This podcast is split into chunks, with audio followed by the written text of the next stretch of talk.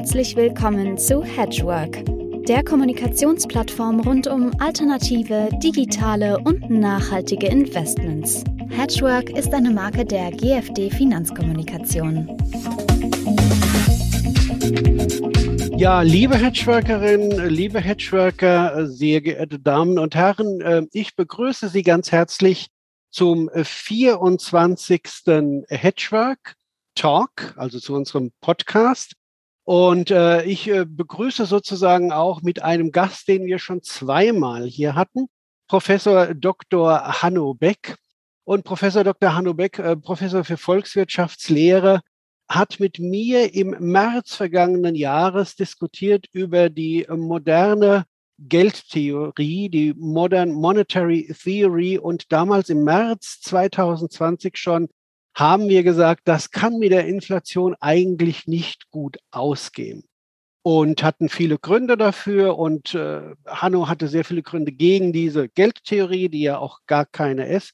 Und ich glaube, zu Beginn dieses Jahres ist es gut, mit einem Podcast zu starten, der hier anknüpft, denn in kürzester Zeit, sprich in zehn Monaten, haben wir es doch geschafft, von einer nicht mehr fühlbaren Inflation nach dem Motto, gibt es sie überhaupt noch, zu sieben Prozent Inflationsrate in den USA zu kommen, ähm, was das letzte Mal erreicht wurde im Jahr 1982. Hanno, hat dich die Dynamik überrascht oder lässt dich das kalt und du sagst, war doch absehbar? Nein, überrascht hat mich das überhaupt nicht. Wir hatten ja schon drüber gesprochen.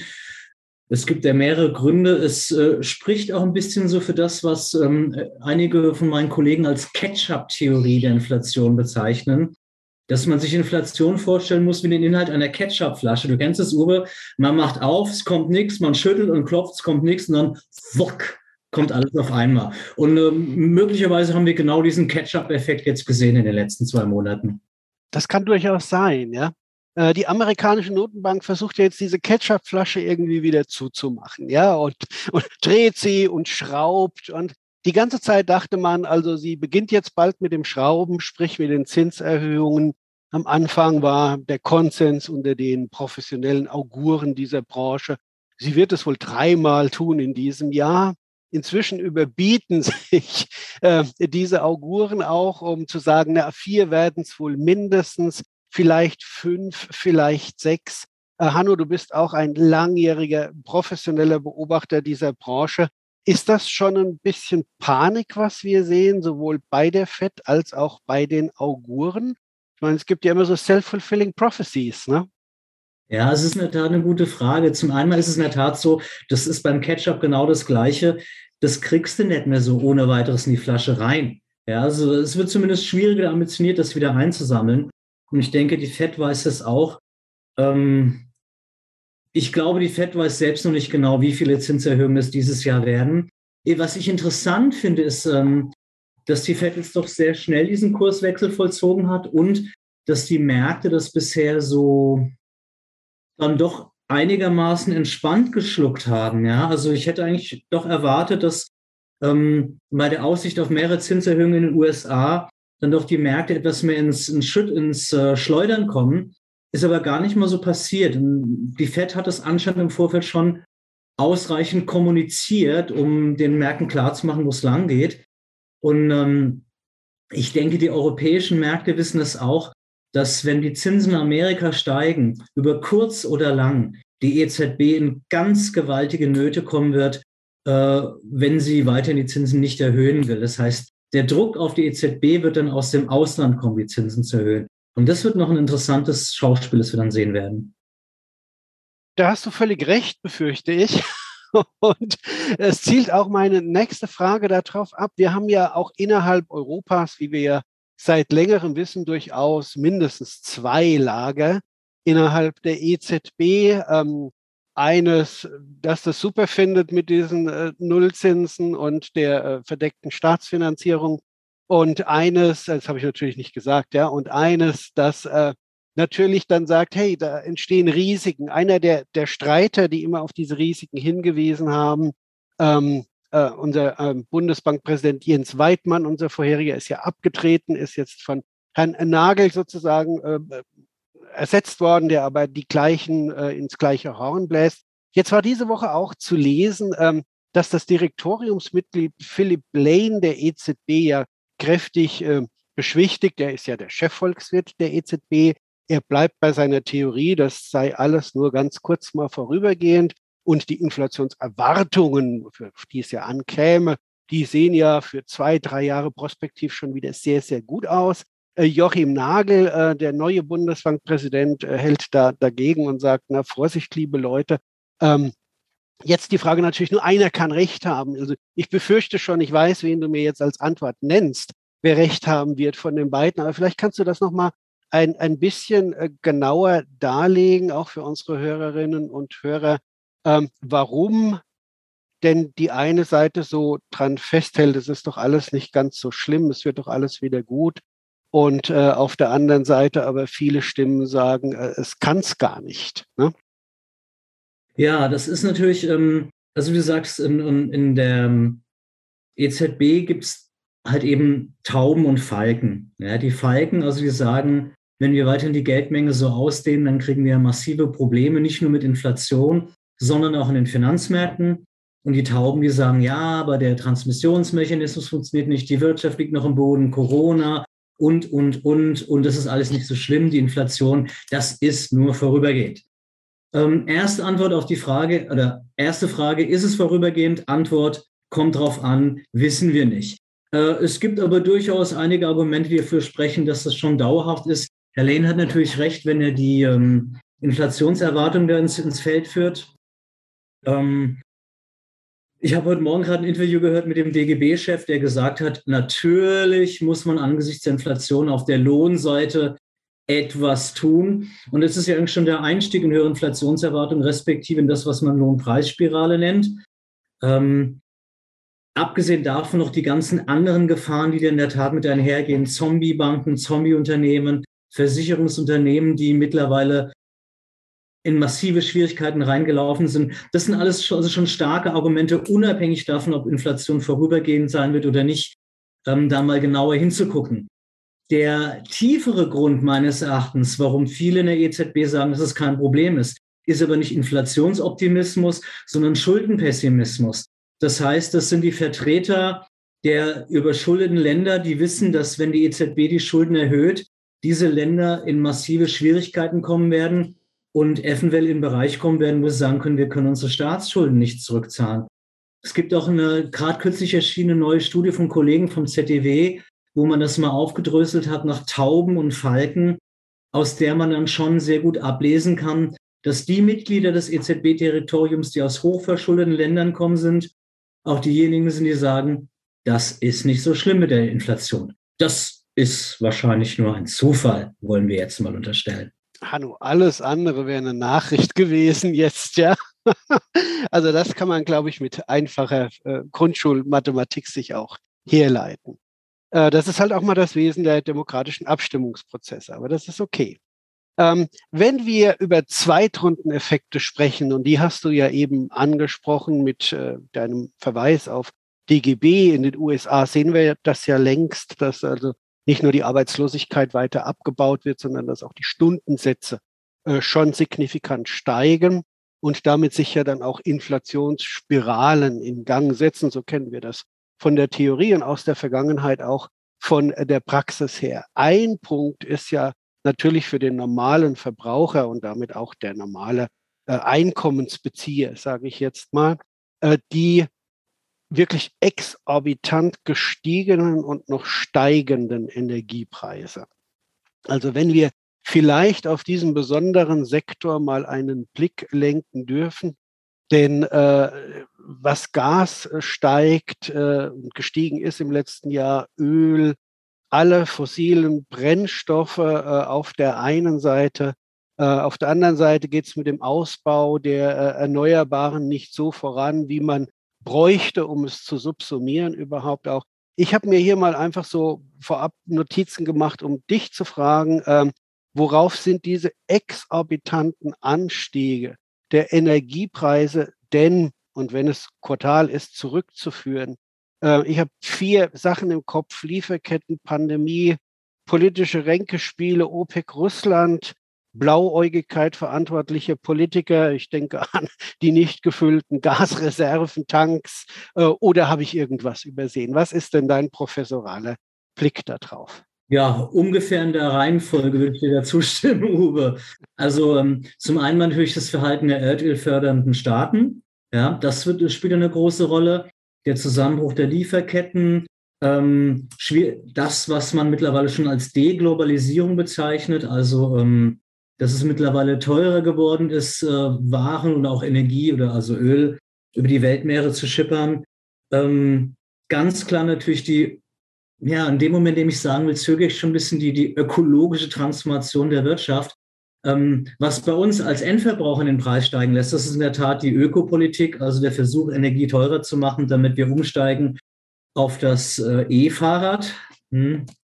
Ähm, wobei ganz so einfach ist das nicht, weil jede Tonne Öl, die wir in Deutschland nicht verbrauchen, ist ja nicht so, dass sie dann nicht verbraucht wird. Die wird halt nicht mehr in Deutschland verbraucht, sondern woanders, weil jede Tonne Öl, die die Deutschen einsparen, senkt den Ölpreis weltweit und kurbelt dann den Energie, die Energienachfrage, die Ölnachfrage woanders an. Ja, also insofern ist das möglicherweise gar nicht so die oder nicht die, die, die silberne Kugel, in Sachen Umweltschutz. Ähm, aber ganz klar für uns hier in Deutschland spielt das natürlich eine Rolle. Ähm, Russland, finde ich, ist ein ganz großes Thema. Also sollten die Russen wirklich in der Ukraine einmarschieren, wenn ich es richtig sehe, weiß das momentan niemand, ob Putin wirklich blöfft oder das Wort oder nicht. Aber wenn er das tut, dann wird es, glaube ich, sehr ungemütlich auch hier. Es gibt ja auch schon Überlegungen, dass man dann das Zahlungsverkehrssystem SWIFT abschaltet, was bedeuten würde, die Russen könnten keine Überweisung mehr ins Ausland vornehmen äh, respektive man könnte keine Überweisung nach Russland mehr aufnehmen, will heißen, es kommt kein Öl, kein Gas mehr aus Russland. Also ich kann dann nur hoffen, wir haben hier eine Gasheizung, dass dann die strategischen Gasreserven bis dahin wieder aufgefüllt sind. Also es kommt dann eine Fülle von Problemen zusammen. Und äh, da eine Aussage zu machen, das ist wirklich eine Kristallkugelleserei. Ja, aber ich glaube, was man langfristig sagen kann, ist, natürlich werden die Energiepreise langfristig steigen. Kann ich mir eigentlich nicht anders vorstellen. Das ist dann schon eine Mischung aus Politik, aus Knappheit, aus Lieferproblemen, ähm, steigender Energiehunger im Rest der Welt und all diese Dinge. Das heißt, langfristig ähm, lohnt sich dann doch mal drüber nachzudenken, ein, ein Smart zu fahren, anstatt ein SUV vielleicht. Ja, du hast einen guten Punkt angesprochen, ähm, der steigende Energiehunger weltweit. Ich äh, verweise hier auf einen Podcast, den ich vor einigen Monaten mal mit dem CEO der Deutschen Rohstoff AG gemacht hatte, der sinngemäß zu mir sagte, Herr Lill, das ist ja schön, was wir hier wollen in Deutschland. Aber allein in Afrika sind, und ich habe die Zahl nicht mehr genau im Kopf, mehrere hundert Kohlekraftwerke gerade mitten im Bau, weil es sich natürlich in Afrika man sich auch gar nichts anderes momentan leisten und vorstellen kann auch. Also es fehlt natürlich die globale Koordination und was wir hier sehen, und das ist ja unser Thema Inflation auch hier in, in Deutschland und in Europa. Ähm, was für Teile tragen dazu bei, welche nicht? Ich glaube, es war Isabel Schnabel gewesen, die ja auch äh, in, innerhalb der EZB darauf hingewiesen hat, dass momentan die ähm, Energiewende vielleicht eher inflationäre Tendenzen hätte, äh, als hier nochmal entspannend wirken zu können, dann auch. Ähm, Frage an dich, lieber Hanno, um äh, so langsam aber sicher bei diesem kurzen Einstiegspodcast ähm, in das neue Jahr ähm, in die Zielgerade zu gehen. Was wäre denn deiner Meinung nach im Moment in Bezug auf die Inflation äh, ein Best-Case-Szenario? Wann würden wir denn sanft landen und äh, alle Falken und Tauben würden sich rupfen und sagen, haben wir gut gemacht? Puh, da muss sehr, sehr viel zusammenkommen, Uwe. Also erstens muss diese blöde Pandemie in irgendeiner Form endlich ausklingen. Ja, ein bisschen Hoffnung hat man jetzt ja mit dieser Omikron-Variante. Ich persönlich glaube, dass wir in, innerhalb des nächsten halben, dreiviertel Jahres, dass uns das alle mal in irgendeiner Form erwischt haben wird. Ja, also auch Gruß an die Leute, die sagen, ich lasse mich nicht impfen. Ähm, wir werden alles Virus bekommen, entweder per Spritze oder per Natur. Ähm, weitere Voraussetzung ist dann, dass sozusagen, dass die Staaten wieder wachsen. Also, dass wir Produktivität anzieht, dass wir aus unseren Schulden rauswachsen, dass wir aus der inflationären Situation rauswachsen, dass wir in den größeren Geldmantel hineinwachsen, das problemlos, sprich, Es darf keinen Ärger in der Ukraine geben, keinen Ärger in Taiwan, ähm, keine sonstigen politischen Schwierigkeiten. Deglobalisierung wird gestoppt. Ähm, interne innenpolitische Konflikte ähm, gibt es keine großartigen. Wir haben Regierungen, die auch regierungsfähig sind, was auch nicht selbstverständlich ist, wenn wir mal an Italien denken, was wir da so in den letzten Jahrzehnten immer wieder gesehen haben. Ähm, also ich glaube, die, die Bedingung, die wirklich wichtige, notwendige Bedingung wäre, dass wir wachsen und dass dieses Wachstum sozusagen, dass wir reinwachsen, einen größeren Geldmantel, rauswachsen aus einem hohen Schuldenstand. Ähm, ja, das wäre sozusagen das Goldilocks-Szenario, das natürlich auch den Kapitalmärkten dienen würde. Ich ahne schon deine nächste Frage. Ich traue sie mich nicht zu stellen, ja. Das Worst-Case-Szenario. Eigentlich muss ich nur ein Hoch minus eins dran machen bei dem, was du gerade gesagt hast. Wir wollen das den Hörerinnen und Hörern einfach ersparen, weil äh, es geht frisch ins Jahr wir wollen ja auch ein bisschen Optimismus ausstrahlen, nicht wahr? Ja, klar, ich habe mir jetzt vorgestellt, dass ich, wenn ich jetzt die, dieses Negativszenario läute, dass sie dann im Hintergrund hier so, so Höllenflammen und sowas einblende, dass es ein bisschen, ein bisschen eindrucksvoller wird. Ja, das könnten wir natürlich auf jeden Fall tun. Nein, ähm, äh, zwei, zwei, zwei Abschlussfragen ähm, äh, habe ich eigentlich. Ähm, Inflation kann man ja auch an Gitarrenpreisen messen, denke ich mir. Leider. Äh, ja. Äh, wir zwei Gitarristen, wir kennen das. Äh, eine gute, eine gute Gibson Les Paul Custom Shop, ja, so was Edles. Ähm, die geht über den Ladentisch für geschätzte ne, fünf bis zehn, würde ich mal sagen, tausend, ne? Je nachdem, was für ein Modell und so, ne? Was hat 1982, als die Inflationsrate bei sieben Prozent war, eine Gibson Custom Shop im Laden gekostet? Was denkst du? Oh mein Gott. Ich habe es noch im Kopf. Ich hatte nämlich damals eine auf den Knien, habe mir überlegt, sie zu kaufen. 1000 bis 1500 Dollar? Ja, der Dollar war natürlich wesentlich höher damals, nicht? Also Stimmt, ja. hat, hat, hat damals gekostet 2500 D-Mark also heute 1200 äh, Euro ungefähr. Und das verglichen jetzt mit 10.000, äh, das wäre, oder 7,5, nehmen wir mal den Mittelwert, das wäre jetzt die finanzmathematische Aufgabe, die Inflationsrate auszurechnen. Das können wir ja dann das Ergebnis beim nächsten Mal präsentieren. Abschlussfrage jetzt. Du als Ökonom, bleibt die Inflation oder verschwindet sie wieder? Auf drei bis fünf Jahre. Also ich denke, wir haben in den letzten Jahrzehnten immer wieder Grabgesänge auf die Inflation gehört. Ich erinnere mich noch an einen besonders gut, als der damalige Bundesfinanzminister Karl Schiller gesagt hat, die Inflation ist so tot wie ein rostiger Nagel. Das war, glaube ich, 1969. Danach haben wir in den 70er Jahren zweistellige Inflationsraten bekommen.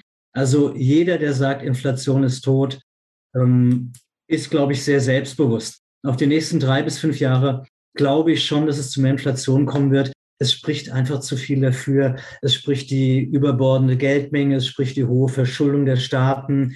Wir haben jetzt Konjunkturprogramme gesehen, die einen massiven Nachfrageschub entwickeln, also auf der Nachfrageseite für steigende Preise sorgen. Ähm, das sind alles Faktoren, wenn ich die zusammenzähle, kann ich mir nicht vorstellen, dass wir, ich hoffe in einem überschaubaren Rahmen, aber wir werden die nächsten Jahre Inflation haben. Mit etwas Glück schrammbar unten an der 2, mit etwas Pech oben an der 5 vielleicht sitzt weit aus dem Fenster gelehnt. Also eine Gibson Custom Shop würde ich jetzt nicht drauf wetten. okay, das ist gut. Also ich würde sagen, ich hoffe mal, ähm, ich hoffe, ne, hoffen darf man immer, ja. Ich hoffe mal, dass Philip Lane irgendwo doch recht behält und wir bei drei bis fünf Jahren wieder in einen normalen Korridor auf einem höheren Plateau natürlich, ne, auf einem höheren Niveau äh, reinkommen und äh, dass es uns gelingt, äh, die Zweitrundeneffekte äh, wirklich äh, nicht als Spirale zu sehen, sondern als einmalige äh, Zweitrundeneffekte, um dieses erhöhte Niveau wieder auszugleichen. Da wir es beide nicht wissen, Hanno, ne, und ähm, denke ich, dass wir einfach so in einem Jahr spätestens mal diesen Themenkomplex wieder gemeinsam diskutieren und dann schauen wir ja mal, wohin die Preise sich entwickeln. Nicht? So machen wir das super. Ja, alles klar. Ganz herzlichen Dank für das Gespräch. Hat wie immer große Freude gemacht. Mit dir immer, gerne. ciao, ciao. Ciao.